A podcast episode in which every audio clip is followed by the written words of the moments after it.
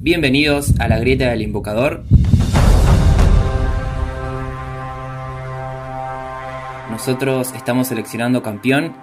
Rules are made to be broken. Like buildings. Or people. Estamos listos para salir a la batalla. Vamos a hacer en línea recta full aram para meternos en el mundo de League of Legends. Así que abrimos el portal. Esto es Mundo Extraño. Gracias por estar del otro lado.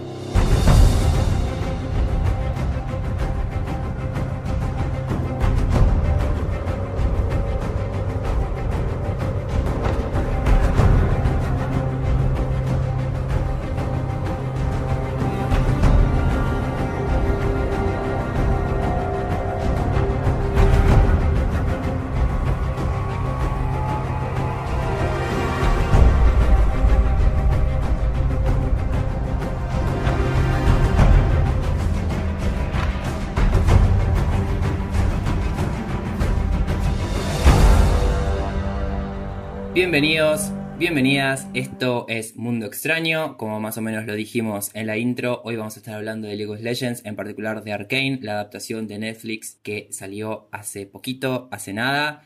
Yo soy Lauta, como siempre, jefe de máquinas, copiloto, Tayel, ¿cómo andás? Bien, acá, el peor jugador de League of Legends también, hay que decirlo. Hay que decirlo, el peor Aye que vi en mi vida. Bueno, y tenemos la suerte, el honor traído directamente desde el exterior de Buenos Aires, que es Córdoba, Tomás Roldán, director audiovisual. ¿Cómo andas? ¿Qué onda, chicos? ¿Cómo va? Acá andamos, acá andamos fedeando con Timo un rato.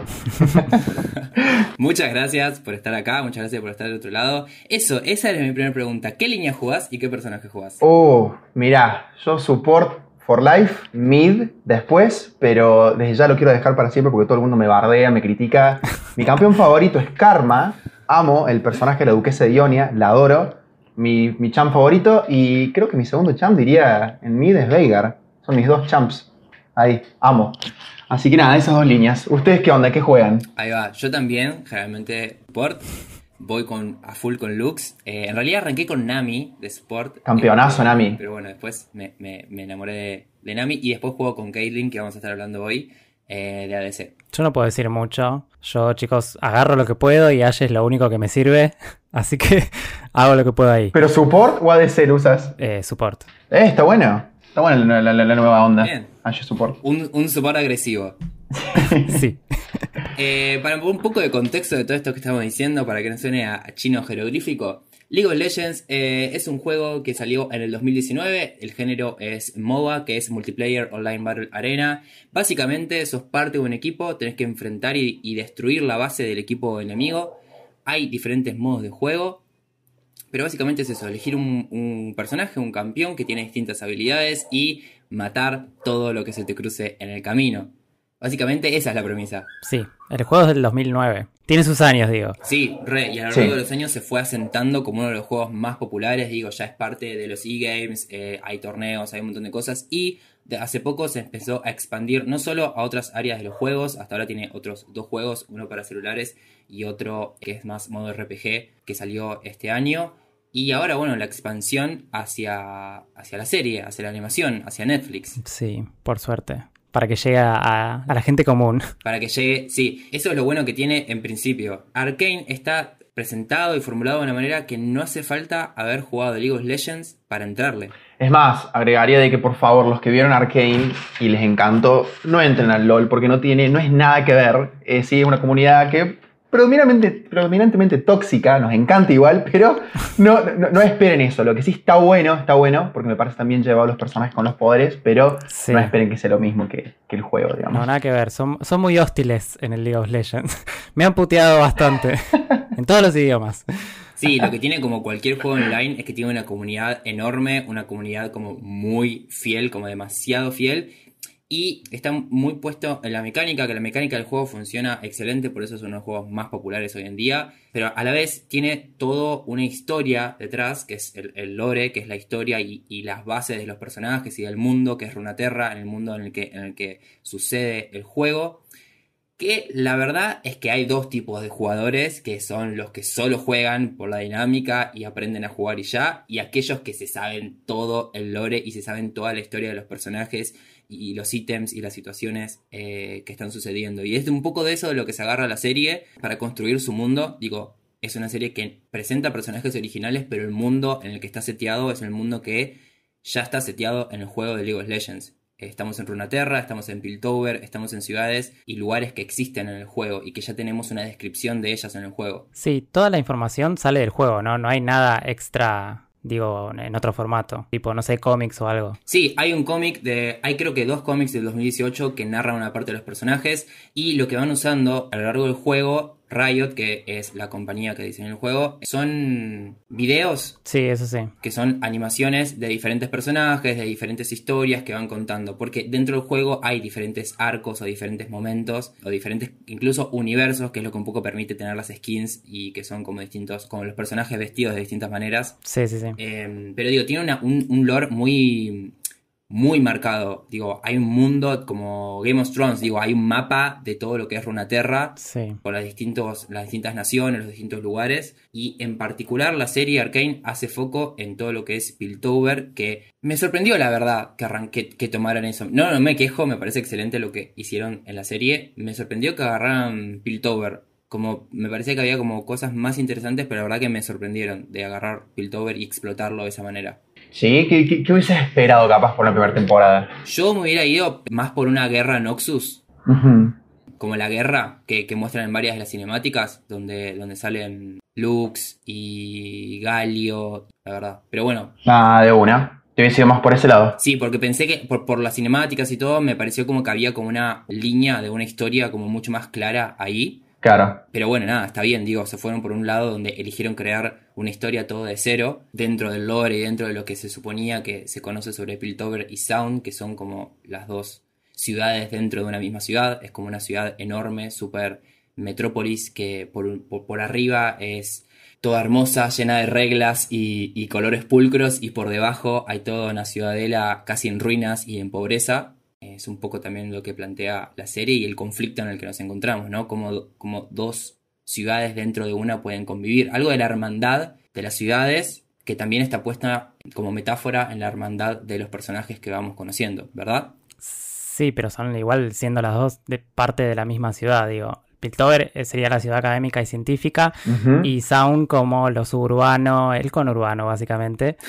Eh, y tiene el puente ese que las une, que es muy League of Legends también, ¿no? El, el encuentro y, y la batalla campal que ya hay como antecedentes de revoluciones pasadas, digamos. Eh, está bueno. Yo no sé nada del juego, así que no esperaba absolutamente nada, tengo que decirlo. Sorprendió. Sí, y la vi bastante tarde, así que ya venía manejado de lo que iba diciendo la gente. ¿Vos, Tomás, qué esperabas? Y la verdad que, mira, en lo personal, a mí sí me parece que ha sido una buena decisión irse por Piltover y Sound, eh, pero más que nada por... Me gustó mucho conocer a los personajes de Vi y, Jinx, me, me gustó mucho ese descubrimiento, esa, esa historia más íntima, que me parece que a veces lo, lo- lo que golpea más duro no tiene que ser lo que haga más ruido. Entonces, si uno va a lo mejor por el lado de la guerra de Noxus, es más como por, obviamente que puede haber una historia, una buena construcción, pero al ir más en lo pequeño primero, conociendo a estos personajes, vamos a ver esta relación, vamos a ver cómo va avanzando, nos empezamos a encariñar con eso y luego, cuando avanzamos en la historia, hace que tenga mucho más valor esta guerra que de alguna forma me parece que se viene, eh, sin irnos mucho hablando del acto 3, eh, cuando aparece la, la mamá de Mel, ahí ya se viene como que medio un quilombito por el lado de Noxus, ¿viste? Y hay una tensión, entonces Sí. hay como hay una especie de medio adelanto. Entonces, fue una muy buena decisión. Aparte, desde, desde un primer momento, me parece que Jinx también fue un fan favorite. Todo el mundo explotó en el año que salió Jinx. Como que, Sí. dame Jinx, dame todo esto. Y bueno, este, se- creo que, que- que fue una buena decisión por parte de todo el equipo creativo de Riot. También creo, va, eh, eh, los showrunners son Christian Link y Alex Yee. Eh, Christian Link también es compositor y hizo la música de Jinx, el DEM, eh, Get Jinx It. Así que creo que también está bastante como ligado él en, en lo que es League of Legends y en la historia de Jinx y de Vi. Entonces, ir por ahí era lo lógico siendo ellos los creadores, digamos. Más vale más ellos que conocen el material que van a poder aportar. Obviamente ellos lo crearon, ellos saben todo lo que necesitan. Total, digo, la, la serie cuenta con, una, con un colchón de data y un recorrido eh, de todo lo que es la historia de los personajes y la presentación y también cómo el público, por lo menos del juego, recibió esos personajes y el uso que tienen y todo. Entonces, como hay un colchón como re eh, potente para la serie, ¿no? Como que hay algo que ya viene de hace años de estar rumiándose y, creo que eso también los colocó en un lugar como eso, como, como que está súper explotado todo lo que presentan. Y va, digo, arranca en 100. No, no va de a poco, digo, no te va como bueno, bueno, digo, los tres arcos, pues está presentado en tres arcos de tres capítulos cada uno, los tres arcos desde el momento cero generan, tienen un impacto visual y un impacto narrativo como repotente, digo, te, te engancha el toque. La verdad que desde el primer momento de uno como que se empieza, se engancha con los personajes, ya si los personajes te enganchan, eh, la historia te importa. Eh, porque si al fin y al cabo hago una historia que tenga nada, puro ruido y los personajes no me, no me importan, ¿para qué la voy a seguir viendo? Entonces, todo momento me parece que la serie está llevada adelante por los personajes. Sí, hay una construcción como del backstory muy, muy bien desarrollada, porque el primer acto es bastante, tiene un buen impacto, pero se toma ese tiempo para empezar, digamos y, conocer a los personajes y empatizar con los personajes. También un poco jugando con esta expectativa de que quienes jugaron a League of Legends conocen el, digámosle, por decirlo de alguna manera, el presente de estos personajes, como conocen el, destino final que tienen, porque nos presentan personajes de jóvenes que en algún momento se van a convertir en esa versión que conocemos en el juego. Lo cual está bueno porque quien no haya jugado puede conocer esos personajes y empatiza con esos personajes por la historia que nos están contando en la serie. Sí, doy fe de que el primer acto tiene, se nota que hay una construcción, hay un detalle ahí en, la construcción de los vínculos para que tenga impacto después todo lo demás. Y está muy bien. La verdad que el primer acto termina de una forma que quedas. Es como que decís, ahí empezó todo, sí.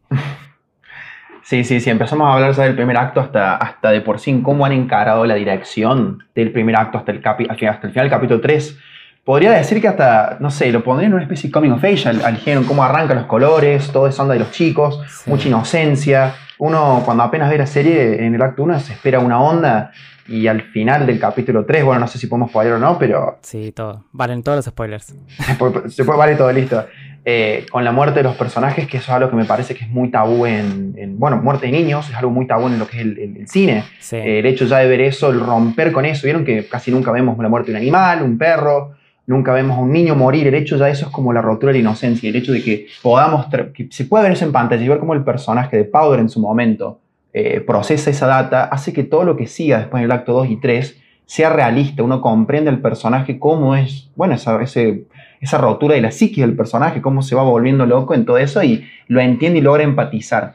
Este, y ya desde, el momento uno, en el acto 1 podemos ver que todos los personajes tienen motivación, nadie es villano por, ser villano, por malo, como esa caricatura del personaje en sí, sino que todos están muy, muy bien encarados, están todos muy bien escritos, están todos muy bien con un deseo interno, una motivación. No hay nada hecho al bardo, está todo muy, muy bien pensado, como un, como un reloj, un reloj se podría decir, todo funciona. Sí, eso es lo, es lo que más me gusta también, que todos los personajes tienen un gris, que no es que, si bien el villano es Silkovs podemos decir, pero también apenas te lo presentan, te dan su backstory y es como que entendés dónde está parado y todos los personajes tienen esa construcción, entonces le, le da otro matiz a todo no es tan blanco y negro. Sí, y todo este juego de dualidad que presentan desde el momento que se va como espejando en distintas situaciones. Digo, es, el, es la historia de dos ciudades, ¿no? Dos ciudades que, que, viven dentro de un mismo espacio y que son muy diferentes y que tienen valores incluso contrapuestos.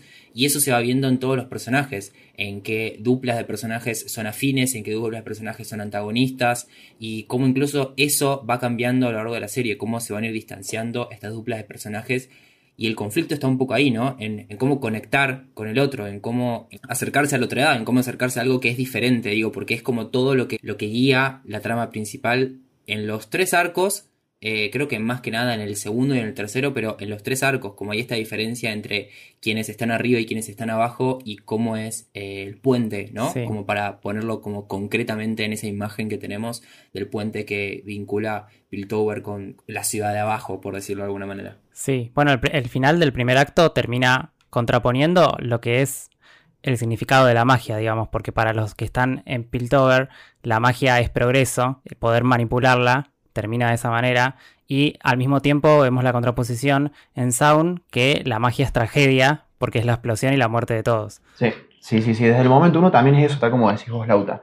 Eh, es una serie que plantea mucha dualidad, hasta de cómo van encarados cada uno de los lados, ¿no? Porque si nos ponemos a ver, poner ya en el acto 1, vemos el personaje de Bander, el personaje de Silco, los dos en realidad están luchando por lo mismo. Sí. Digamos, si lo podemos ver, es por, en cierto modo, no quiere decir el control de Sound, pero establecer, digamos, capaz, eh, Ba- Bander quiere esa paz en Sound, mantener todo en orden, y Silco, bueno, quiere Sound. Que también se lo llama un poco, me- siempre me acuerdo un poco de, de- ¿vieron Batman, el Caballero de la Noche? Eh, cuando tenemos el Guasón y Batman, en realidad están luchando por el alma de Ciudad Gótica. O sea, Sí. cuando plantea el Guasón en ese sentido, cuando les pone la bomba en el barco y hace que la gente elija, es como un poco eso, de que la gente luche por eso y podamos traspapelar un poco eso, de que ellos están luchando por Sound. Sí. Eh, que también, bueno, pasa en todos los personajes, todos luchan por algo. Y es tal como decía esa dualidad. Ahí siempre hay un, un- un personaje opuesto a lo que estaba buscando el personaje que nos fijamos. Vi, bueno, vi y, y Jinx por un lado, después vi Caitlyn, que si nos ponemos son distintas ideales, pero que cada uno tiene su pensamiento en torno a eso. Total, son como dos acercamientos diferentes para, para lo mismo. En el caso, lo que pasa con Sound es como, bueno, ¿qué, es la libertad, no? Para un pueblo. Como un poco también va, va, va por ahí, como el acercamiento que se tenga eso de como de, de, de transar con el poder, en este caso de Piltover, como decir, ok, bueno, hasta acá nos dejar en paz y ya está. O, digo, rebelarse y, y, y- y pelear, digo, tomar las armas y, y, y demandar ese poder. Que incluso Sí.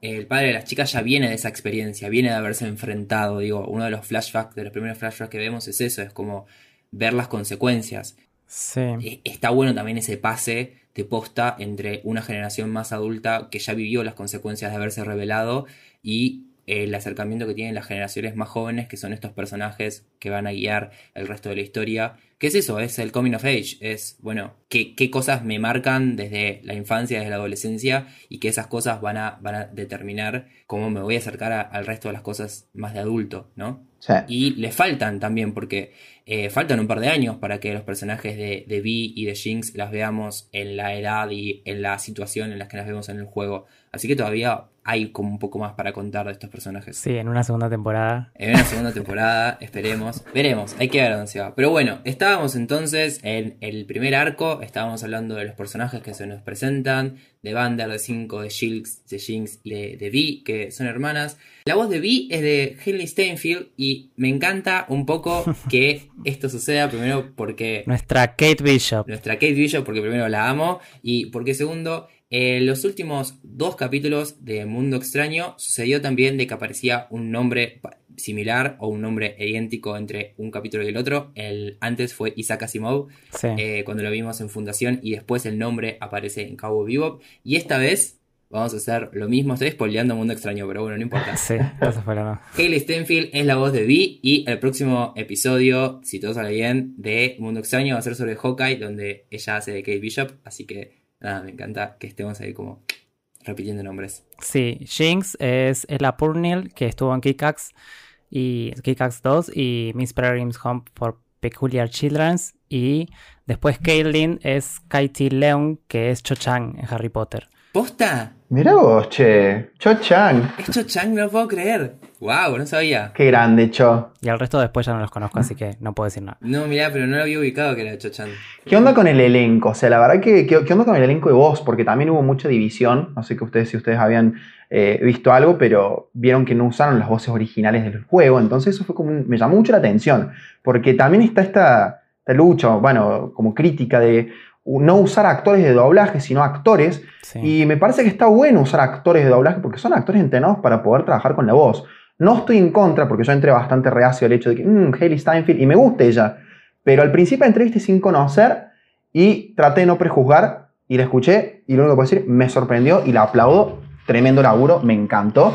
Pero sí entré con esa idea, bueno, ya hasta que hace poco se anunció la voz de Chris Pratt, que va a ser la voz de Mario en la peli Mario Bros. Es como, Ah, sí. es un montón, es un montón. Eh, Año Taylor Joy la amo también, pero que haga la princesa Peach también es un montón y la banco, pero quiero ver cómo sale eso. Así que, ¿qué onda eso con, con el tema de las voces? Sí, yo estoy de, de acuerdo con vos. Siento igual que es también como una parada de, de Riot y de Netflix también de decir, che, esto parte del juego, pero es un material aparte.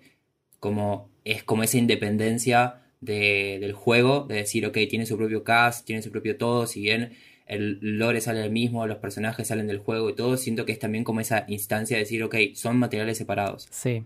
Eh, Hubo un recast ahí y escuché a, a los showrunners decir que ellos le prestaron bastante atención al tema del doblaje en otros idiomas también. O sea, se tomaron el trabajo de escucharlo en otros idiomas, aunque no entiendan nada, por lo menos para ver si el lip sync estaba bueno, eh, si era acorde a, a sus personajes, digamos, y me parece que eso, ese trabajo es valorable también. Como preocuparse por los otros idiomas, eh, de cómo se va a escuchar.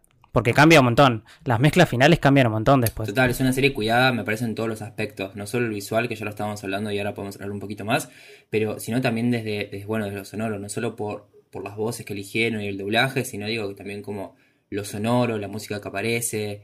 Eh, bueno, está el cameo de Imagine Dragons. Sí.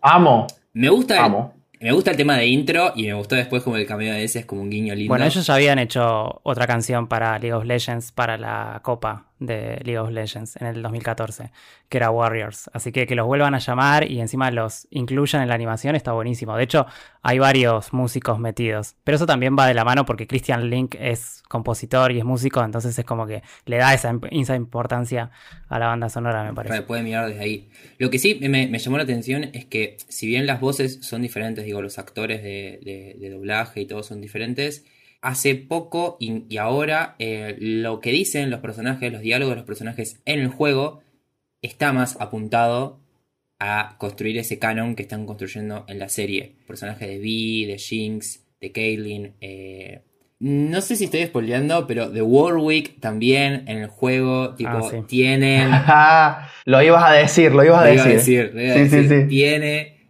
un diálogo particular cuando habla acerca de Vi. Así que eso ya nos está dando ahí una pauta para el final que nos dio el, el arco 3. Pero bueno, no, yo creo que es un trabajo recuidado a nivel sonoro y a nivel voces. Como que entras, digo, incluso no me di cuenta que era Hailey Steinfeld hasta Claro. que vi los créditos. Sí, a mí me pasa siempre, es algo que conozca mucho la voz, como que entro sin nada y después, después googleando te das cuenta de quién es quién. Mm.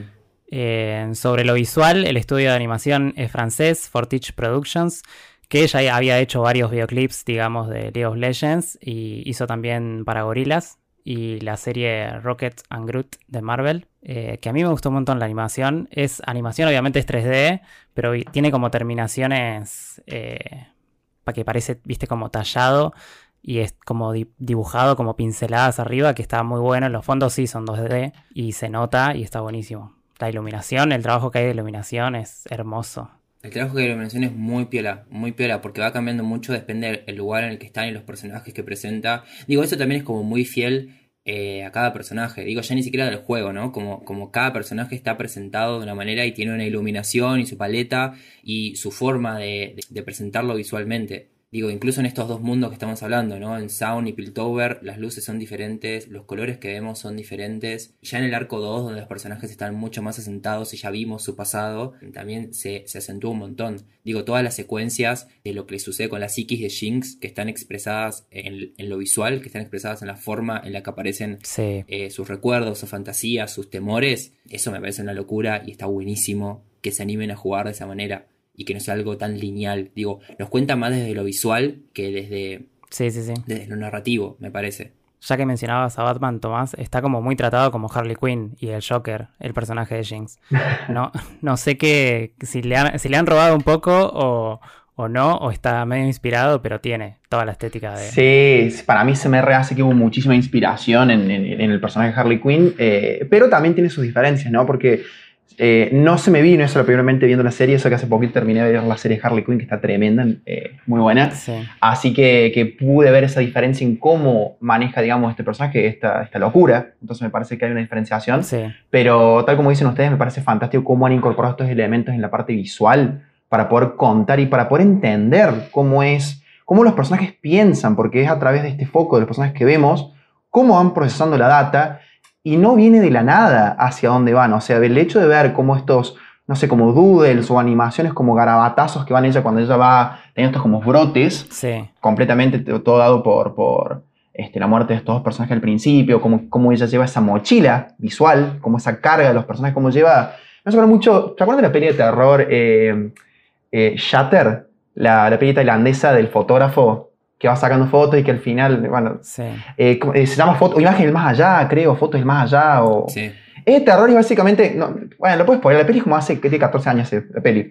Eh, en la peli al final se revela que el tipo había matado a una chica y eh, él, él cargaba... ¿Es la de la que llevaba la mina en los hombros? Es exacto. Y me hizo acordar mucho a eso. Y era, onda, me vino como ese recuerdo. Y dije, Sí. qué turbio, pero qué atrevido y osado, pero qué bien logrado en que Riot haya ido por ese camino, que se anime a jugar, como lo dicen, digamos, con todos estos recursos.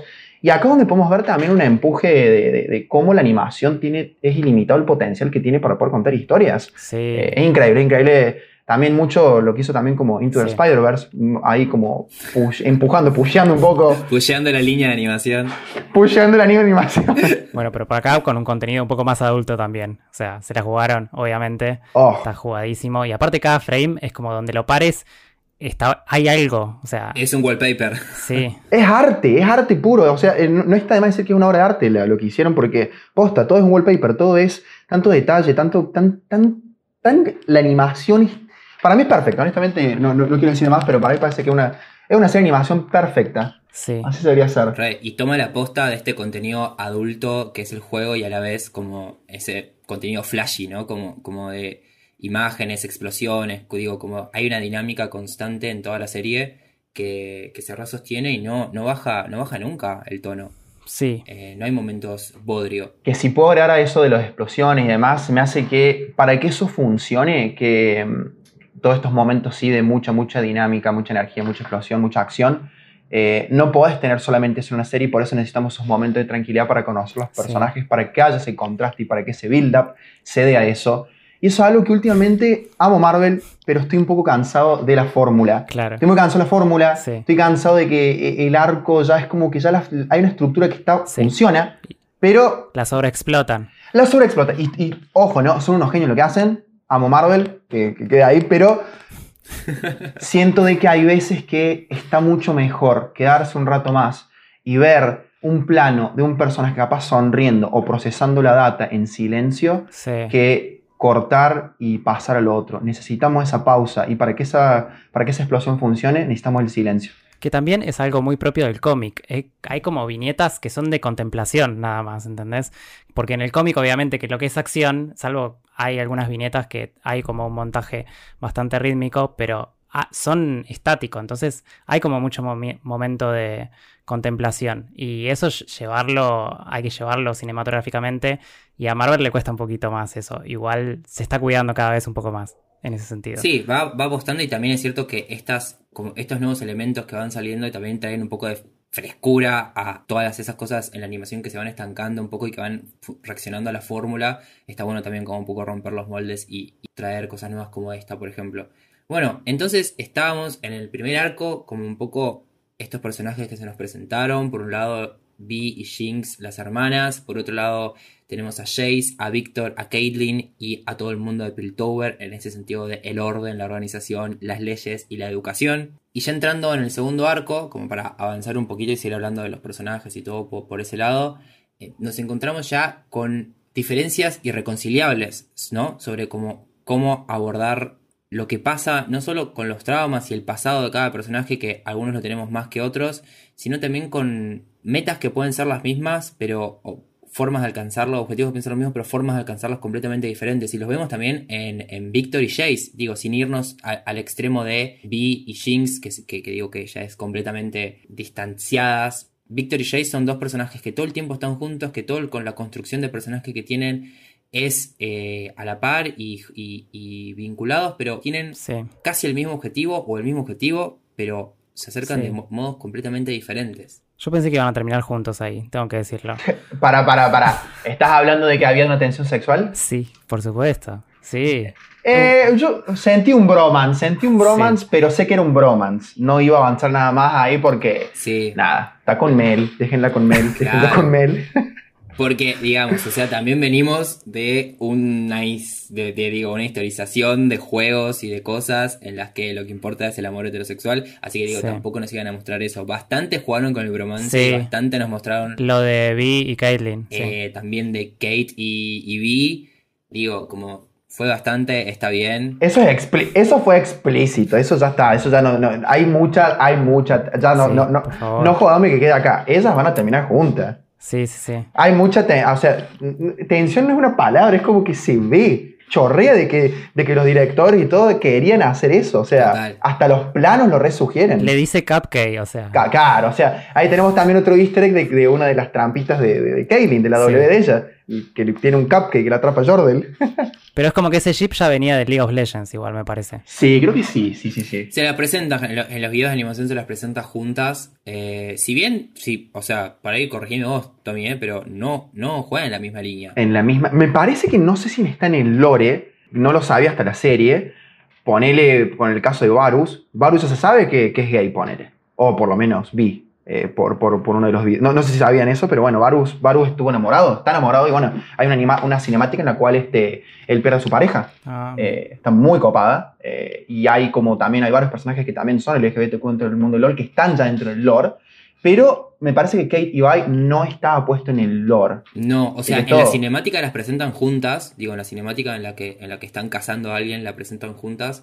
Eh, pero después, digo, en el juego ni siquiera es que juegan, ni siquiera es que son support y ADC, digo, como que no es que juegan la misma línea, ni siquiera. Ah, a eso te referías. Ah, la- yo pensé que decías línea como línea metáfora de la sexualidad, pero bueno, yo por eso me fui por ahí.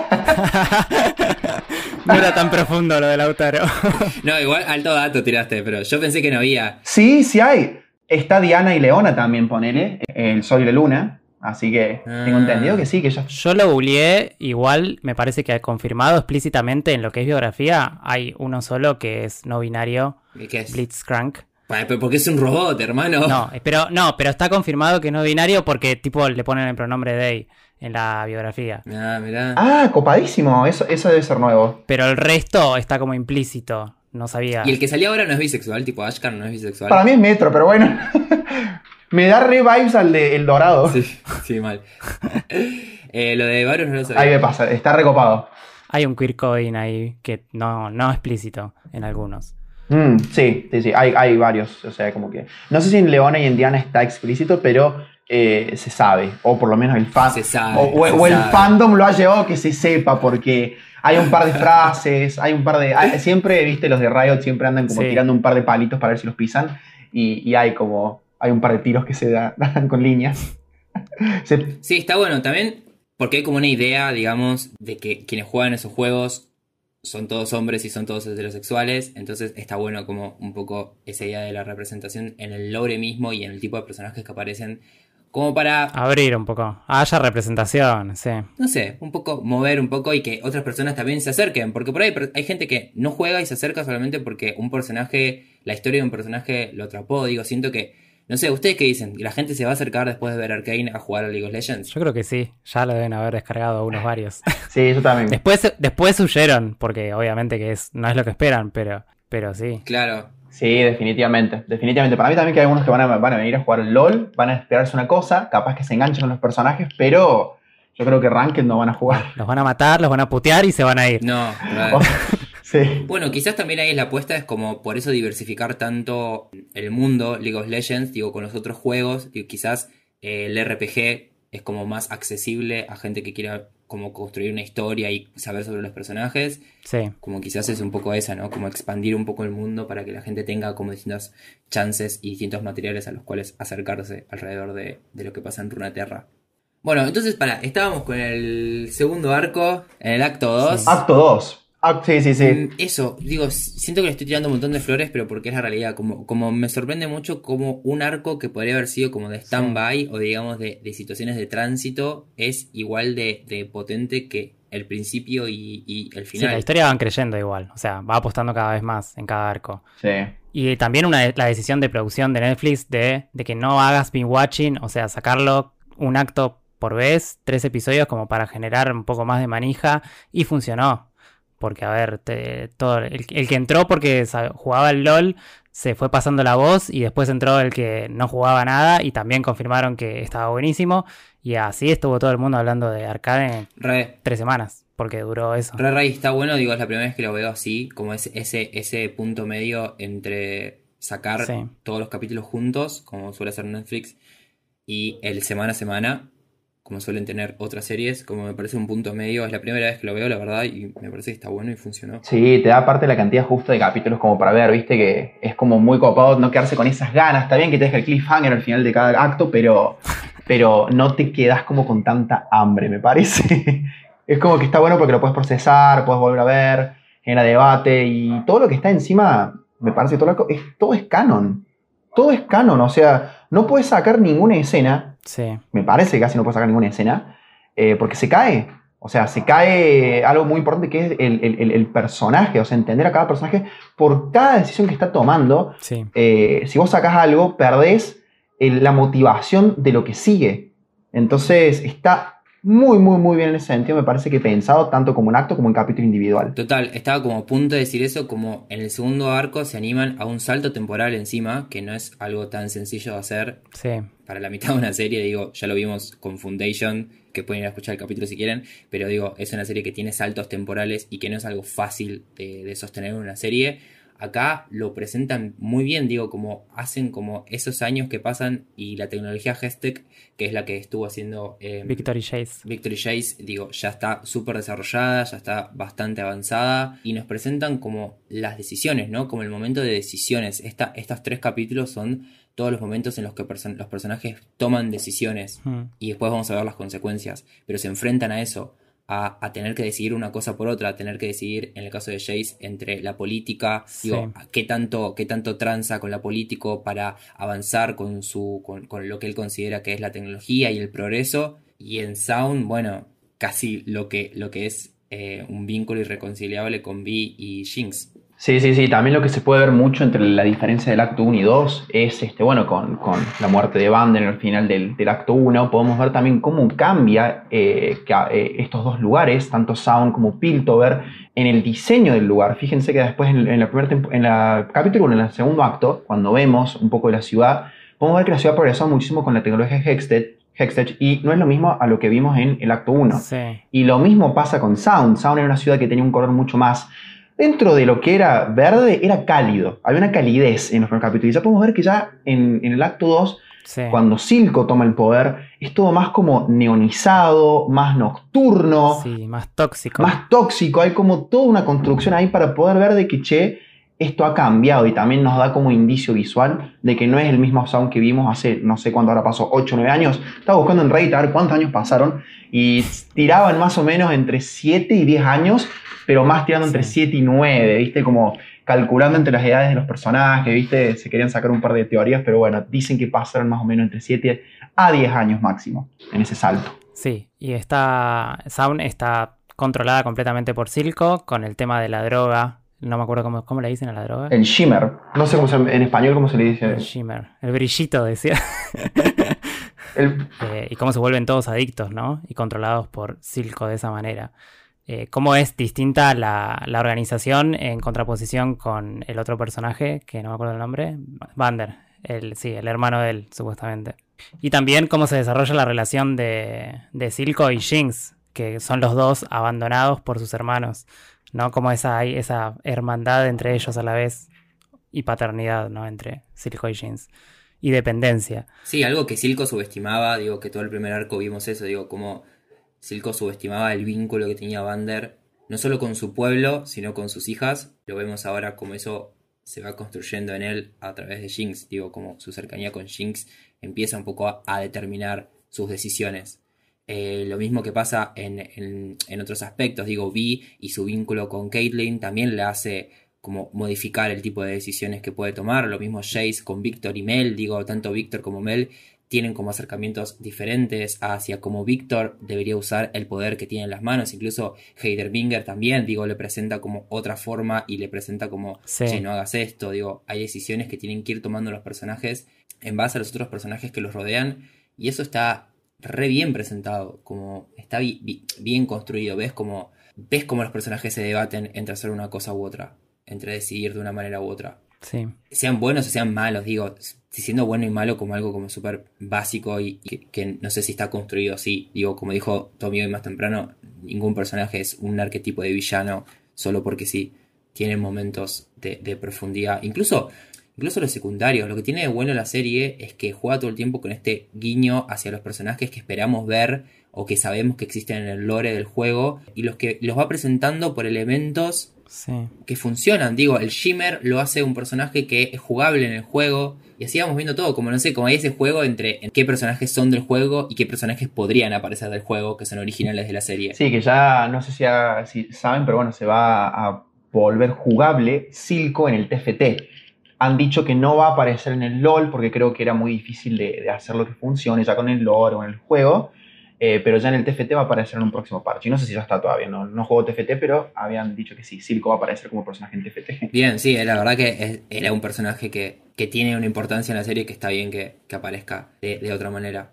Sí, y acá vemos también un poco, me parece, como lo colectivo versus lo individual, como personajes que están pensando como salidas colectivas o, o cosas o decisiones que tienen que tomar a través del colectivo que los rodea y personajes que están tomando decisiones a través de lo, de lo individual. No sé, dentro de ese, de ese gris me aparece Víctor como un personaje que está ahí como en el límite Sí. todo el tiempo entre mandarse una cagada por beneficio personal este, y seguir con ciertos ideales que tiene hacia- alrededor del progreso y la tecnología. Que de hecho sucede, termina pasando. De hecho, termina pasando. Sí, sí, no, ni hablar. En, en el segundo acto también lo que podemos ver mucho es cómo se van construyendo esta- estas líneas de historia que luego terminan desenvolviéndose en el tercer acto, porque vemos que en el primer acto son todos niños, vemos otra historia.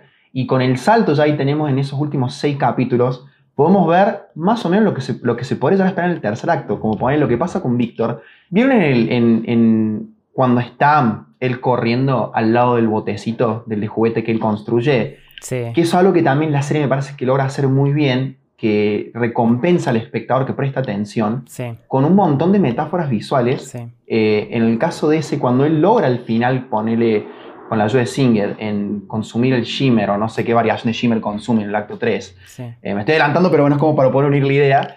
Eh, Sí, re. él tiene una escena en la que él corre en un muelle y atrás podemos ver un barco enorme Sí, y lo sobrepasa. y lo Sí. pasa corriendo. Y es como también una referencia que uno lo capta a cómo él cuando era más pibe no logró adelantarse al barquito de, de juguete. Entonces, desde el momento uno podemos ver también cómo se van conectando el acto 2 con el acto 3 en, en- en distintas cosas que Sí. si le podés prestar atención, eh, construye aún más una profundidad en el personaje y bueno, una, una profundidad lo que es también parece el lenguaje, no sé si diría cinematográfico ya de la animación en sí, pero el, el lenguaje en sí como el Sí, cine. hay, hay mucho laburo de eso, de composición simbólica entre los actos. Sí, her- hermoso, o sea, muy, muy, muy, muy, muy, muy, muy mucho eh, atención en detalle porque también se pueden ver Hmm. en contraposiciones también con el mismo acto 1. Re, que terminas como empatizando o entendiendo a los personajes por, por lo que te van mostrando, que van viviendo, que, que por lo que ellos mismos dicen, ¿no? Como hay algo de eso Y que... se materializa de alguna manera su evolución también. Que, que de alguna forma también, nunca les ha pasado, eh, vieron que hay series que vos decís, pero este personaje, ¿por qué hizo tal cosa? Como decir, "Por- no, no tiene sentido, o sea, Sí. y ahí es como que te sentís que te toma de boludo el, el guion, o así como, o, o- o sea, no de boludo, sino como que el guionista se pajeó, perdón la palabra, y es como que, bueno, che, Sí. quiero que el personaje llegue de punto A a punto E. Claro. Pero no se justifica. Hay veces que vos decís, ¿cómo pasa esto? Y acá siento que, creo que en, en todo me parece que es un 10, en todo sentido, pero más que nada en lo, en lo que es la escritura, en el pensar, y en el trasfondo de un montón de cosas que a veces ni siquiera uno presta atención, pero están ahí el detalle. Eh, es increíble. Ponele, ¿cu- ¿Cuándo fue? Ponele en... Hace poco terminé el capítulo 8, creo que era, hasta cuando Silco eh, apaga creo que un pucho o algo, podemos ver que hasta el cenicero está dibujado por Jinx. Sí. O sea, hasta el cenicero, vos decís, y hay una historia detrás de eso, que vos decís, ¿qué ha pasado? Y hay otra hora que te hace no se mira en la cabeza y dije, che, esto es tal cosa. No me estoy acordando. Ah, mira, en el puente. ¿Vieron en el puente cuando explotan en el acto 2? ¿Fue en el acto 2 ese? Sí. En el acto 2 cuando explotan la- las mariposas. Las maripositas que se... Sí. ¿Es el acto 2 o el acto 3? Es el acto 3, porque es la batalla con Echo. Ah, bueno, sin adelantarme ahí. Bueno, pero en el acto 3 No, sí, entremos, entremos al acto ¿Entremos al tres. tres? Sí, sí. En el acto 3, eh, cuando Jinx aparece en el puente, podemos ver que hasta el- la cancioncita que suena en el fondo Es la misma que cantaba. es la misma canción que está en, en- en- el exacto. Y es como, y vos decís, la guerra se repite, vuelve a pasar. Ah, y también me acordé. En el acto 1, eh, cuando tiene la, la charla Bander con Vi, cuando le dice, che, los pibes estos te miran, eh, Sí. te admiran, cuidalos. Y ahí ya de por sí podemos ver que la charla donde la tienen, que podría haber sido en la misma casa donde, donde la reta le dice, che, sentate, la charla va y la tienen en el puente. Y hay, hay, un, hay una- un plano en el cual podemos ver en un costado eh, todas las fotos de la gente que falleció en la lucha contra los Enforcers. Sí. Y tiene tanto peso, tanto peso, porque ¿dónde está teniendo la charla Vander? Aporte de una forma que vos decís, esto va en serio, esto es cuestión de vida o muerte, esto, esto te, te- presta atención a esto.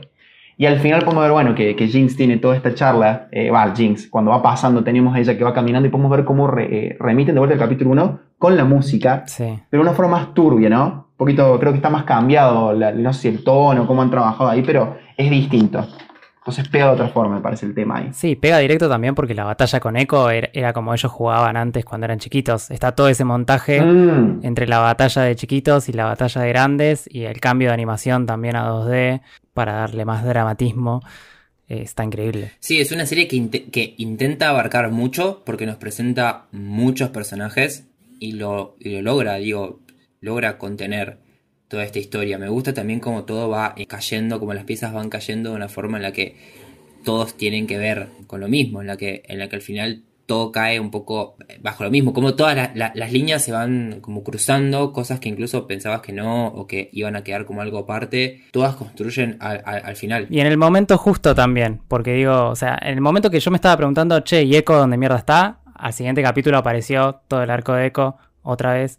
Entonces es como, está bien muy bien medido eh, todo eso. Sí, sí, sí, la dosificación de cómo te han pasado la data. Nadie se siente forzado. Nadie se siente forzado, me parece, en la serie. Hay un solo personaje que yo sí tengo un, un pequeño problema que me parece que fue medio como un diseño de trama, pero que lo, acepto. No sé si a ustedes les parece. Está en el acto 3. Quiero, saber, quiero ver si a ustedes les parece que un personaje está de más. Sí, Que, que entiendo por qué está, pero no lo conozco. el de la madre de... La madre de, Me- de Me- Medarda. ¿era? El de la...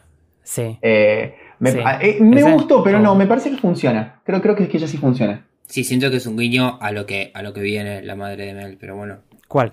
Para mí, se me hace que el personaje de eh, Sky Young, la ayudante de Víctor, que no la conocemos, y Ah, vieron sí. que siempre está como esta regla dorada, ¿no? En el cine, pero bueno, que se puede romper. Mostrame, no me cuentes. El personaje, eh, en la trama, viste, como que todo el tiempo la vemos medio como un personaje secundario, que ni siquiera tiene casi nada de charla ni demás. Vemos que lo adora Víctor, Sí. pero Víctor no la reconoce ella en toda, la en toda la temporada hasta el final, pero cuando muere y la conocemos y Víctor conoce sus intenciones cuando lee la carta, cuando lee la nota y es como Sí, de una, entiendo que está puesta ahí como una especie para que avance la trama y para que Víctor tenga una especie de como arrepentimiento, como también viste cuando Jay sin querer mata al pibe en el acto 3, como que todos tenemos como esa, media- esa motivación, pero la de ella me sentí un poquitito engañado, porque igual es un personaje que aparece desde el primer acto, ¿eh? Va, o desde la- cuando aparece Víctor de chico, aparece ella. pero no lo conocemos, siento como que no interactúan como para generar ese vínculo, me pa- es, es- es lo que me, es lo que sentí, como que Sí, es verdad, pero porque ella aparece observándolo desde que son chiquitos y es como esa admiración que tiene ella con él y él no dándose cuenta de nada. Que está bueno también mirarlo por ese lado, ¿no? Como que a lo mejor él no, él está tan metido en lo suyo que no lo vio, también puede ser eso. Sí, y, o sea, estoy de acuerdo con eso también, pero siento que también es como una excusa o una situación en la que, ok, como para sostener un poco más la humanidad de Víctor, teniendo en cuenta que también sabemos en lo que se va a convertir, siento que es un, es un personaje metido para, para sostener un poco la humanidad del personaje. Hmm. Siento que funciona con ese golpe bajo también, es cierto. Estoy como un poco de acuerdo con, con, con Tommy en ese sentido. Como es un personaje que, que lo dijimos hace un rato, como que todos los personajes es súper dinámica la serie, tiene acción y todo lo que quieras, pero siempre hay un momento en los personajes de contemplación, eh, incluso en los villanos, que nos permiten como humanizarlos sin tener que explicar o sin tener que decir que tienen contradicciones, sino que los vemos en situaciones en las que no están accionando y ahí se construye otra cosa. Y siento que acá, para rescatar un poco la humanidad de Víctor, tiraron al personaje de Sky como para decir, ok, mira, le pasaba esto y ahora el chabón reacciona de otra manera. Sí, es verdad, es verdad. Yo creo que igual que me parece que sí, que por lo menos si hubiesen podido meter, no sé, ponerle dos minutitos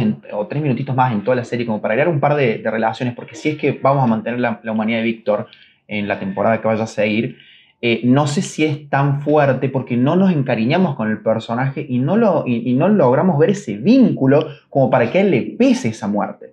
Por lo menos como espectador, ¿no? Víctor debe tener su relación con ella, que nosotros nunca vimos, pero digo, como espectador siento que no, no, no, no, no le hizo justicia. Entonces, faltó ahí. ah, igual, creo que Radio lo va a poder arreglar porque lo ven haciendo muy bien con esas. eh, Vieron que algunos capítulos arrancan con un flashback, o sea, creo- o si no son todos.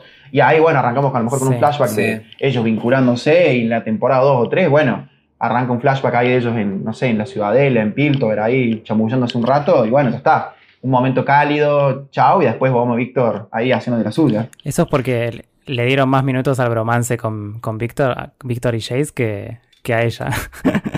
Que banco, ¿eh? Banco, garpo, pago, compro. Sí, total. Sí, total, pero ni siquiera, ni siquiera, digo, se animaron a, a meterse. Digo, sí, siento que es cierto que lo de Sky quedó, lo de Sky quedó como más efectista, como en situación efectista de, ok, Sí, sí, sí. el trauma fundante del personaje o lo que sea que lo hace cambiar, porque digo, personajes que también son secundarios, como Sinhead, que es el que hace el Shimmer, también tiene un momento de humanidad y de contemplación eh, más hacia el final de la serie, incluso también en el medio en algunos momentos tiene, digo, como que no pasa por las por lo secundario que sean los personajes, porque hay un montón de personajes secundarios que tienen como vicisitudes o, o una cara y otra, o ese gris. Hmm. Pero es cierto que Sky quedó como muy utilitario, como muy bueno. Muy al servicio de.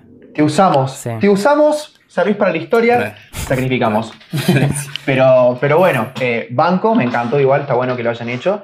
Pero bueno, yo creo que con tres minutitos más mostrando un poquito de vínculo entre ellos hubiese estado mucho Sí, lo que leí por ahí es que lo que estaba manipulando Víctor, que tenía runas, lo que le faltaba supuestamente a esas runas era la runa de la inspiración, y esa es la, lo que simboliza eh, Sky. Que de hecho, cuando agarra el libro, le dice como que lo inspiraba a él. A ella lo inspiraba a él.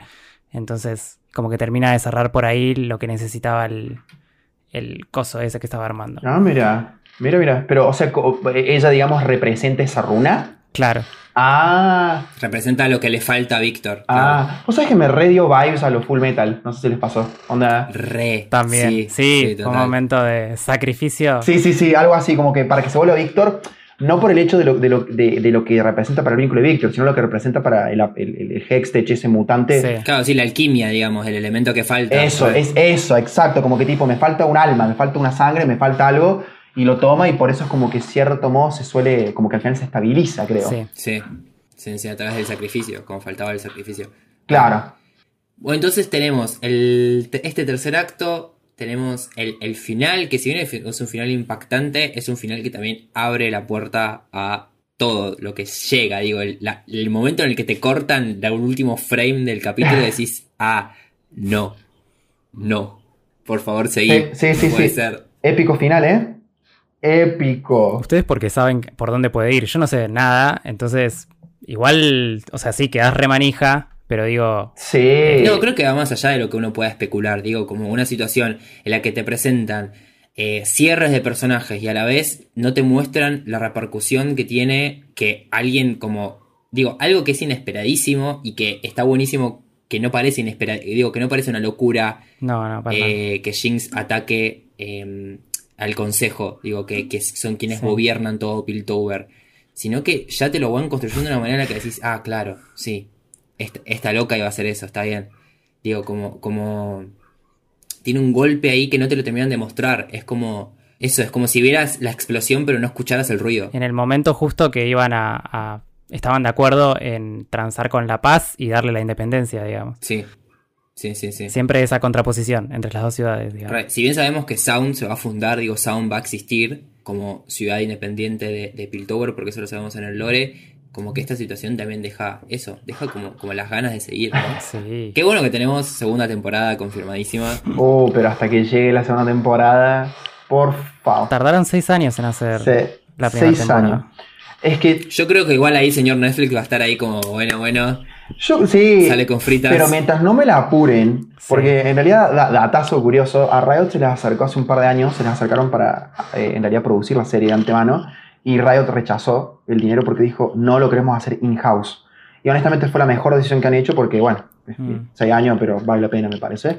Eh, increíble, Sí, sí. eh, increíble también el detalle y el amor que le ponen a, a su propiedad intelectual, porque yo creo que ahí está su mina de oro. Ahí está, es el amor por los personajes y en todos los juegos, tanto en el Valorant como en el LoL, es impresionante el amor que hay en cada uno de estos personajes. Porque de verdad, o sea, hay personajes que te gusta jugar con el personaje, pero porque entendés el personaje, te gustan sus poderes, te gusta cómo está construido en todo. Sí. Y creo que fue una muy buena decisión. Tenemos un mal ejemplo de los, alguien que haya vendido su IP, eh, Warcraft, la peli Warcraft, que dice que fue un desastre. No la vi porque era, dicen que es No malísima. la vi yo. Yo la vi, no me, no me disgustó tanto, chicos. Sí, pero vos ponele, sos, sos fan de Blizzard, consumís Blizzard. No, jugué un poco, pero no, no, no demasiado. O sea, no, no estoy. Claro, dicen que, que como producto derivado de la compañía no está bueno, bueno. Como, como que el lore y, lore y toda la historia está mucho más copada. Y, y de por sí también hasta como producto, como peli, no fue ni bien recibida tampoco como peli independiente fuera de que sea Sí. algo de propiedad de ellos. Sí, sí, sí, eso es verdad. Sí, tienen como un compromiso con su identidad de marca muy fuerte en todos los contenidos que van sacando. Digo, las cinemáticas te las puedes mirar solas. O sea, las cinemáticas que están en YouTube de League of Legends, te las puedes mirar solas y son, están buenas. Y la realidad es esa de que no necesitan, digo, no necesitarían para que League of Legends es lo que es el lore que tienen, digo, como el detalle que tienen, la construcción que tienen, los diseños que tienen, digo, como que la gente va a jugar y ya, y ellos igual siguen laburando todo ese lore de una manera en cada juego, en cada expansión que sacan del mundo ese, está muy presente y está muy asentado, y eso se nota, eh, eso se nota un montón, como, como está presente. A mí me pasa eso con Apex Legends, que es mucho más nuevo, pero tipo que no lo juego y sí veo las cinemáticas y la presentación de cada temporada y de personajes. Como que hay una construcción en el videojuego de cinemática que está muy piola también, que suma la historia y que a mí me dan ganas capaz de consumir la historia y no jugarlo eh, y te quedas con esas ganas si no hacen una serie en Netflix. Eso es un golazo. Igual Netflix, está apostando bastante como al universo cinematográfico de los juegos, por decirlo de alguna manera. Digo, ya tenemos el ejemplo de The Witcher, También. que se viene ahora la segunda temporada. Y digo, yo no jugué, o sea, si bien conozco el juego, no lo jugué y la serie me, me enganchó igual. sí, Digo, y estoy esperando la segunda temporada de El Brujero. el brujero. Bueno, así que tenemos entonces Arcane. Analizamos los tres arcos, fuimos por los distintos personajes. Creo que ya está bastante claro igual qué personajes nos interesaron más que otros. Eh, pero la serie está bastante pareja en cuanto a la presentación de personajes, bastante pareja y bastante en, eh, en un nivel bastante alto en cuanto a la animación, en la presentación visual, en lo sonoro.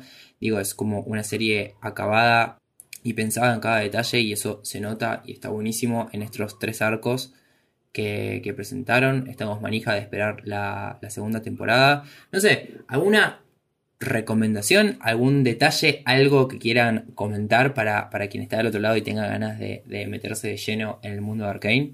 Hmm, A ver, eh, detalle, sí, la verdad que recomendaría que a la gente que le gusta animación, que no necesariamente le gusten los videojuegos y que no sabe nada del LOL, no importa, la serie, la serie se para muy bien por sí sola y honestamente me parece que es, es una obra de arte, es una obra de arte, eh, eh, hay- es mucho, mucho trabajo, mucho amor, eh, mucho laburo encima eh, y es una apuesta, es una apuesta en muchísimos sentidos para aquellos que, bueno, que consumen cine, consumen series, que le den el respeto, el tiempo y la dedicación a, a un desarrollo de una historia de esta forma y esta magnitud y de esta profundidad no es común. Es más, no, no, no, no, no, no se ve esto. Así que véanla, es hermosa, es profunda, eh, te hace reflexionar, tiene una banda sonora de la gran hostia, tiene un arte de la hostia, to- to- todo es honestamente muy, muy bueno.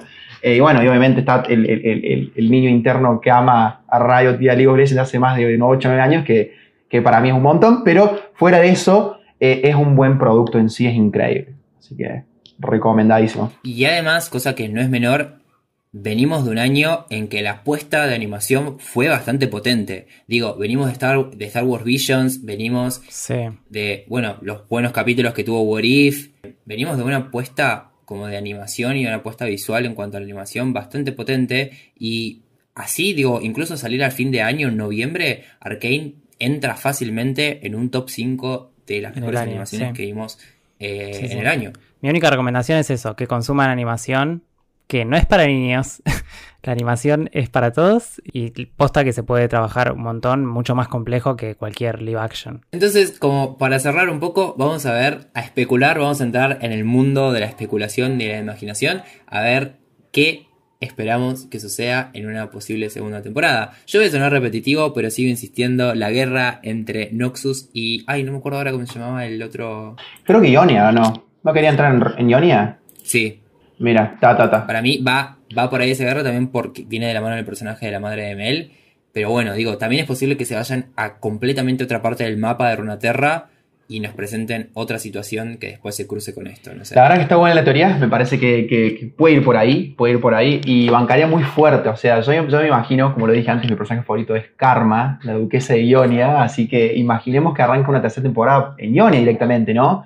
Luego capaz en un segundo acto introducimos a Noxus y la guerra, y luego ya en el tercer acto podemos ahí mezclar Noxus a Ionia y a Piltover. Vieron que, que ya estaba Mel, la mamá de Mel pidiendo un poquito de, de que vaya cerrando el tema de las armas con de las armas Hextech porque se les viene la gorda contra Noxus y si no tienen los armas o los elementos, bueno, sería una buena forma a lo mejor de hilar a los mundos, pero si vamos por ese camino, siento que podríamos acelerar mucha información o mucha, mucha historia rica eh, y profundizar más con nueve capítulos en Ionia capaz solamente o en Noxus solamente. Entonces hay que ver qué ángulo toman, que me parece que, estaría bueno que vayan por ahí, pero no creo que vayan por ahí. Yo creo que van a, a profundizar. Si seguimos con una segunda temporada, va a ser una, profunda temporada, una segunda temporada profunda en algo. Eh, no como una continuación per se para quemar historia. Re, total. Para mí van a ir a otro lado y van a como profundizar y ver después cómo se conecta. Digo, incluso con el origen de Víctor, tenemos también como otro territorio que es todo el, el mundo del, del- ¿Cómo se llama esto? Del hielo. Eh, que es que el origen de Víctor y cómo encuentra las runas y todo eso, que también digo, hay todo un lore súper interesante en el, en el LOL sobre eso. Ah, mira, ¿él, él qué onda? ¿Está en- ¿Él termina en Freljord en algún momento? Eh, al principio de la serie, digo, cuando te muestran el origen de cómo él encuentra las runas, está en un lugar rodeado de nieve. No, ese era O sea, Jace. Jace. Jace Jace. Sí, perdón, dije mal yo. Ah. Víctor, ese Jace, tenés razón. Va, ahí va. Como que a Jace cuando se le muestran el origen que encuentra las runas, lo encuentra rodeado de Claro. hielo, digo, como que tranquilamente podría ser ese otro lugar donde salen las runas y donde sale la información de, para después construir los Hestec. Pero sí, o sea, donde sea que salga, tenemos como el visto bueno de que Riot nos va a llevar por buen camino, de que va a ser un contenido potente, esperemos que no bajen la calidad y que esto sea como solo un escalón de todo lo que nos tienen para dar. Sí, espero, espero exactamente lo mismo. Yo creo que no lo van a. No, no creo que vayan a cagarlo, por así decirlo. Siento que le van a dar el, el amor y el tiempo que necesita. Aparte, ya después de la recepción del público, yo creo que Netflix va a alargar más papota. Tiene que hacerlo para que a lo mejor, bueno, cortar también los tiempos, ¿no? Porque ya seis años, eh, un montón. Sí, perdiste el hype. Sí, ahí te- sí, el hype. Yo creo que sí, dos, dos añitos y medio capaz. 2023, maybe. 2023, dale, ahí crucemos los dedos. Sí, sí, 2023. sí, Después espero. vemos, después vemos si este podcast hace historia y le invocó al año. Vamos cerrando, muchas gracias por estar del otro lado. Esto es Mundo Extraño, es un podcast de una novela extraña. Nos encuentran como arroba una novela extraña en Instagram. Estamos laburando un montón para sacar contenido en esta última parte del año. Eh, inauguramos este podcast este año y estamos metiéndole como mucha energía, así que ese, ese like, ese me gusta, ese seguir nos ayuda un montón. También tenemos un cafecito si quieren aportar a seguir construyendo este espacio y poder arreglar un poco los espacios de la nave que en algunas partes lo estamos pegando con cinta scotch. Así que eso, gracias por estar a otro lado. Yo soy Lauta, me encuentran como arroba satlauta en cualquiera de las redes. Tomás, ¿cómo te encontramos a vos? Contanos. Ahí me van a encontrar como arroba Tomás Roldán 1993 en todas las redes, que en realidad son Twitter e Instagram, no hay tantas. Un gran director con el que tuve la suerte de laburar y espero que pronto puedan ver todo lo que hicimos porque es bastante bueno. Ya estuve viendo y, y estoy muy manija. Así que nada, síganlo, síganos a nosotros también. Tai, contanos cómo te encontramos a vos. Ahí, me encuentran en Twitter como Tayel Nicolás con doble N y en Instagram tayel.nicolás. Bien, esto fue Mundo Extraño. Volvemos a cruzar el portal hacia el final de este episodio. Hoy estuvimos hablando de Arkane, de League of Legends. Gracias por estar al otro lado. Nos vemos la próxima.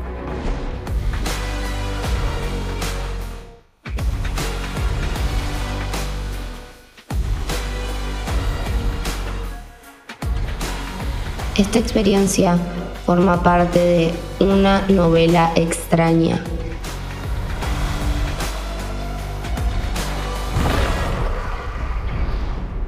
Súmate a la comunidad.